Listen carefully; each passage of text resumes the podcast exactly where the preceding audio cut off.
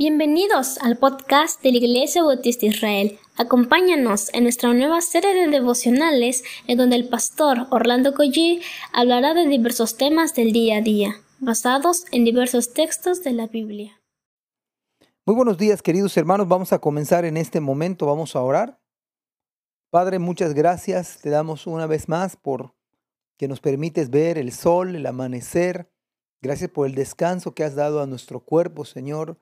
Pedimos, Señor, por favor, tu cuidado, tu misericordia para aquellos que ya están en el trabajo, que se están yendo, Señor, a hacer algún pendiente. Te pedimos, Señor, que por favor tú bendigas la salida, pero también la entrada de aquellos que pues hoy van a laborar. Bendícenos, Padre, en el nombre de Jesús. Amén. Estamos abordando el tema que tiene que ver con integridad, que tiene que ver con un hombre de verdad, ¿quién lo hallará? Estamos tomando el capítulo 6 del libro de los Hechos y hoy vamos a leer el versículo número 11 al versículo número 15. Dice la palabra del Señor. Entonces, sobornaron a unos para que dijesen que le habían oído hablar palabras blasfemas contra Moisés y contra Dios. Y soliviantaron al pueblo, a los ancianos y a los escribas, y arremetiendo, le arrebataron y le trajeron al concilio. Y pusieron testigos falsos que decían, este hombre no cesa de hablar palabras blasfemas contra este lugar santo y contra la ley. Pues le hemos oído decir que Jesús, que ese Jesús de Nazaret destruirá este lugar y cambiará las costumbres que nos dio Moisés. Entonces, todos los que estaban sentados en el concilio al fijar los ojos en él, vieron su rostro como el rostro de un ángel.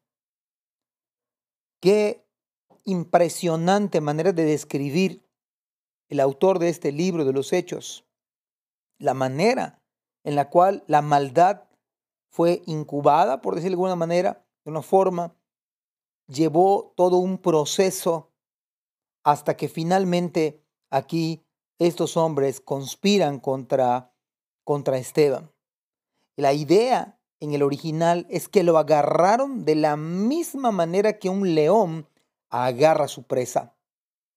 Es toda una conspiración bien urdida, bien intencionada, tramada solo y llevada a cabo por corazones que realmente no tenían al Señor. Corazones que no habían sido tocados por Dios.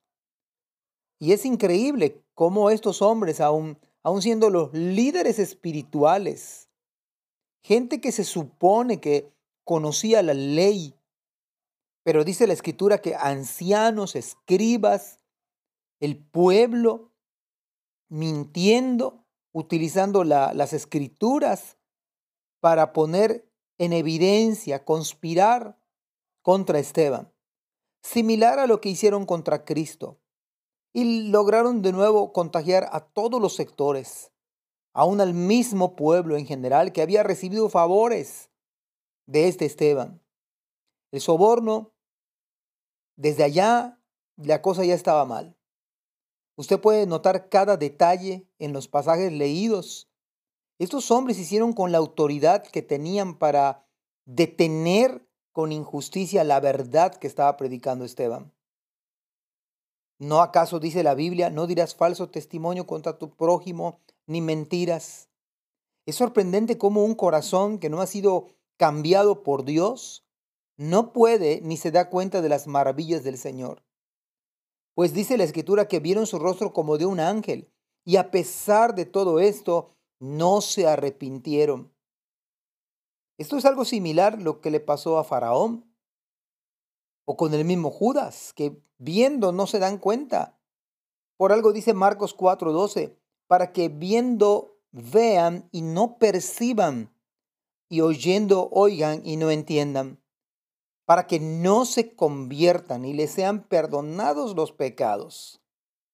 Hemos de dar gracias a Dios porque por pura misericordia Él ha tocado el corazón de usted, ha cambiado su corazón y por eso, por la misericordia del Señor, es que usted y yo hemos venido arrepentidos y ahora nos damos cuenta del gran pecado que hay en nuestra vida y ahora lo aborrecemos y ahora odiamos ese estilo de vida.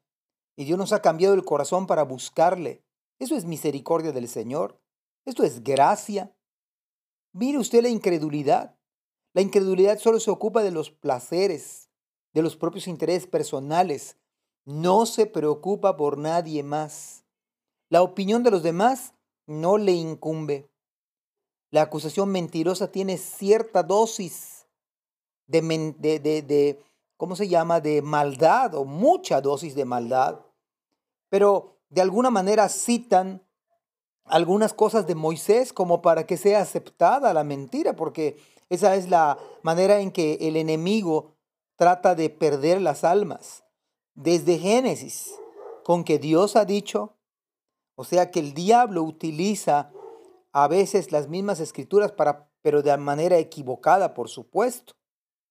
Sin embargo, acá lo que estamos viendo es una generación que no conocía al Señor, una generación que su corazón estaba endurecido por el pecado, una generación al igual que hoy en día, al igual que hoy en el presente, no hay temor de Dios. Debemos de darle gracias a Dios porque ustedes y yo, y ojalá que todos los que puedan escuchar, Dios toque sus corazones. Dios abra su mente y haga que la venda y la ceguera espiritual caiga. Y que la muerte espiritual en la que nos encontrábamos, todos, pudiera el Señor y que cada uno pueda oír la voz. Como dijo el Señor, el que oye mi voz, aunque esté muerto, vivirá. La pregunta es, ¿creen eso ustedes? Que Dios les bendiga en este hermoso día. Amén. Gracias por escuchar este podcast. Te invitamos a compartirlo y a seguirnos en nuestras redes sociales para que no te pierdas el contenido que tenemos preparado para ti. También nos puedes encontrar en nuestra página web www.ibimerida.org y contáctanos al correo ibismerida.gmail.com. Gracias por acompañarnos. Hasta la próxima.